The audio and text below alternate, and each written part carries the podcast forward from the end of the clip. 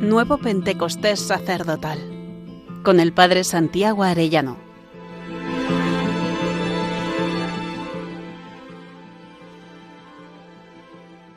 Trigésimo tercer día. La alegría del sacerdote. Jesús había dicho en la última cena a sus apóstoles, Juan 16, De verdad os aseguro, vosotros lloraréis y os lamentaréis, mientras que el mundo se alegrará. Vosotros os entristeceréis, pero vuestra tristeza se convertirá en alegría. La mujer cuando da a luz tiene tristeza, porque llegó su hora, pero en cuanto ha dado a luz al niño, ya no se acuerda de la tribulación por la alegría de que nació un hombre en el mundo. Así pues también vosotros ahora ciertamente tenéis tristeza, pero os veré de nuevo y se alegrará vuestro corazón y vuestra alegría nadie podrá quitárosla. Y ahora cuando llega Jesús resucitado, les llenó de inmensa alegría.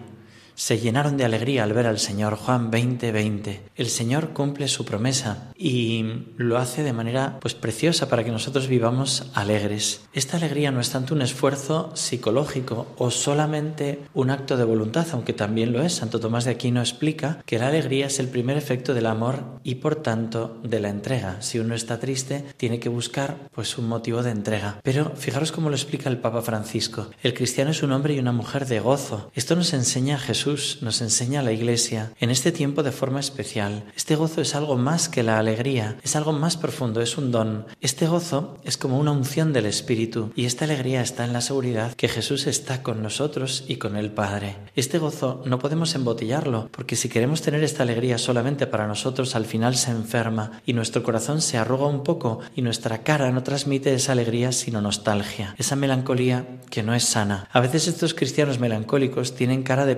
en vinagre, más que de personas gozosas que tienen una vida bella. Esta gracia, este don del Espíritu la alegría cristiana, lejana de la tristeza, lejana de la alegría simple, que es otra cosa, es una gracia que hay que pedir. Por tanto, es un don esta alegría. Fijaos qué hermoso como lo explica San Pablo VI. La alegría cristiana es por esencia una participación espiritual de la alegría insondable, a la vez divina y humana, del corazón de Jesucristo glorificado. Participar de la alegría insondable de Cristo glorificado, de su corazón. Eso es un don. Y San Juan Bosco decía, para nosotros la, santidad consiste en estar siempre alegres. ¿No? La Madre Teresa también se propuso sonreír al mismo Dios dentro de su propia alma. Y San Pablo VI, en la Gaudete Indomio, que es maravillosa, dice, hagamos ahora un alto para contemplar la persona de Jesús en el curso de su vida terrena. Él ha experimentado en su humanidad todas nuestras alegrías. Y es hermoso como va describiendo todas las alegrías naturales que él tiene, ¿no? Pues desde la mujer que encuentra una moneda que se le había perdido,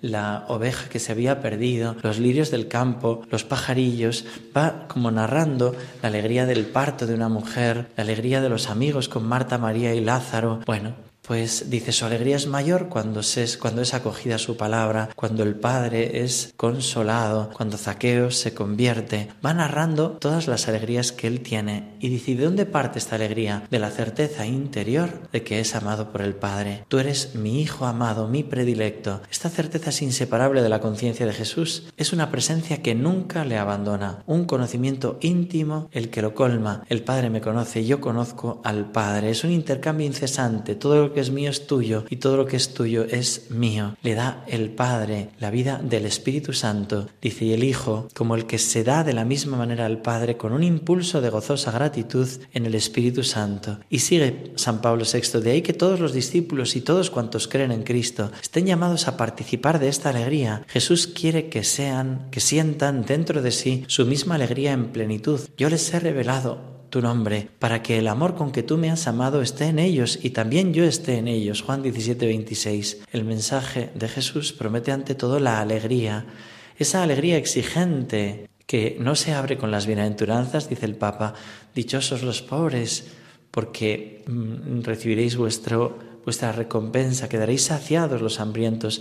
Dichosos vosotros los que ahora lloráis, porque reiréis. Y va poniendo los ejemplos en primer lugar de la Virgen María ella es la que desborda de alegría. Mi alma engrandece al Señor, exulta de júbilo mi espíritu en Dios mi Salvador.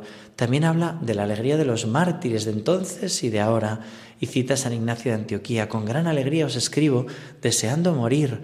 Mis deseos terrestres han sido crucificados, y ya no existe en mí una llama para amar la materia sino que hay en mí un agua viva que murmura y dice dentro de mí, ven hacia el Padre. ¿no?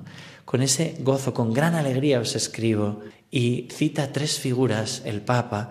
Dice, el pobrecillo de Asís, en medio de las mayores privaciones, medio ciego, él pudo cantar el inolvidable cántico de las criaturas. También por la hermana muerte también dice, ¿cuál es la perfecta alegría? Hablará él, ¿no?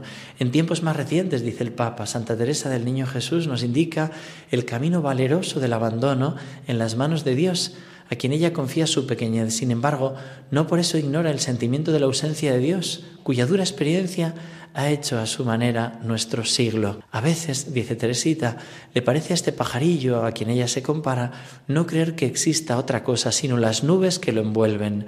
Es el momento de la alegría perfecta para el pobre, pequeño y débil ser. Qué dicha para él permanecer allí y fijar la mirada en la luz invisible que se oculta a su fe.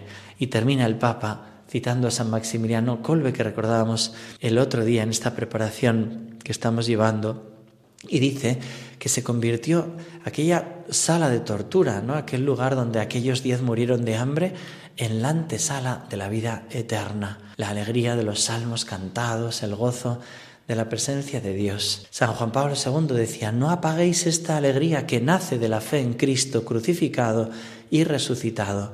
Testimoniad vuestra alegría y habituaos a gozar de esa alegría. El Papa Benedicto nos decía, a los sacerdotes.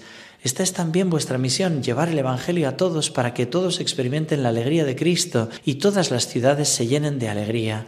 ¿Puede haber algo más hermoso que esto? ¿Hay algo más grande, más estimulante que cooperar a la difusión de la palabra de vida en el mundo, que comunicar el agua viva del Espíritu Santo? Anunciar y testimoniar la alegría es el núcleo central de vuestra misión.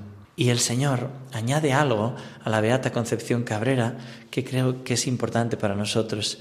Dice, quiere sacerdotes alegres con la alegría del Espíritu, que hagan sonreír y embelesarse de alegría a su Padre. Es una alegría también para alegrar a Dios, para contentar a Dios. Y le dice el Señor, oh, y cuánto anhelo sacerdotes según el ideal de mi Padre. ¿Y cuál es ese ideal? Yo mismo, sacerdotes Jesús, sacerdotes puros, dulces, santos, crucificados, obispos yo, seminaristas iniciados a ser Jesús, todos enamorados como yo del Padre y por las almas, todos generosos y celosos tan solo de la gloria de Dios, mirando siempre al cielo, sin descuidar los pormenores de la tierra, en cuanto sean para mí glorificación. Quiero sacerdotes que me vean a mí y no se busquen a sí mismos. Quiero realizar en mi iglesia este ideal que me, que me trajo a la tierra, esa perfección sacerdotal que hace sonreír a mi Padre, embelesarse de alegría y derramar bendiciones sobre el mundo. Quiero reinar por mis sacerdotes santos, quiero millones de almas que me amen, pero atraídas por corazones puros, sin más interés que el de consolarme, glorificando al Padre por el Espíritu Santo. Querido hermano sacerdote, mira si Jesús te puede decir así. Quiero que mi alegría sea tu alegría, que tu gozo, aun en Getsemaní, sea siempre estar unido a mí. Quiero que seas mis, que tengas mis mismos sentimientos, unidos nuestros corazones en un mismo sentir. Con tu alegría me sirves y vives para mí. Amado mío, has de morir conmigo para poder vivir en plenitud una alegría para siempre y para mí. No temas tu alma baila y canta en un mismo latir conmigo. Y respondámosle al Señor, Señor, concédeme tener esa alegría profunda que nadie me podrá quitar. No permitas en mí la vana alegría del mundo, regálame el fruto del gozo del Espíritu Santo que me haga vivir permanentemente glorificándote.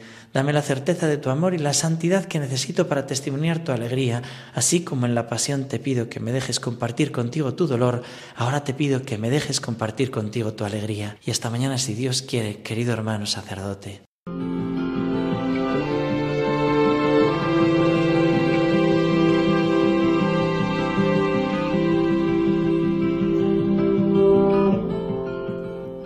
Nuevo Pentecostés sacerdotal con el Padre Santiago Arellano.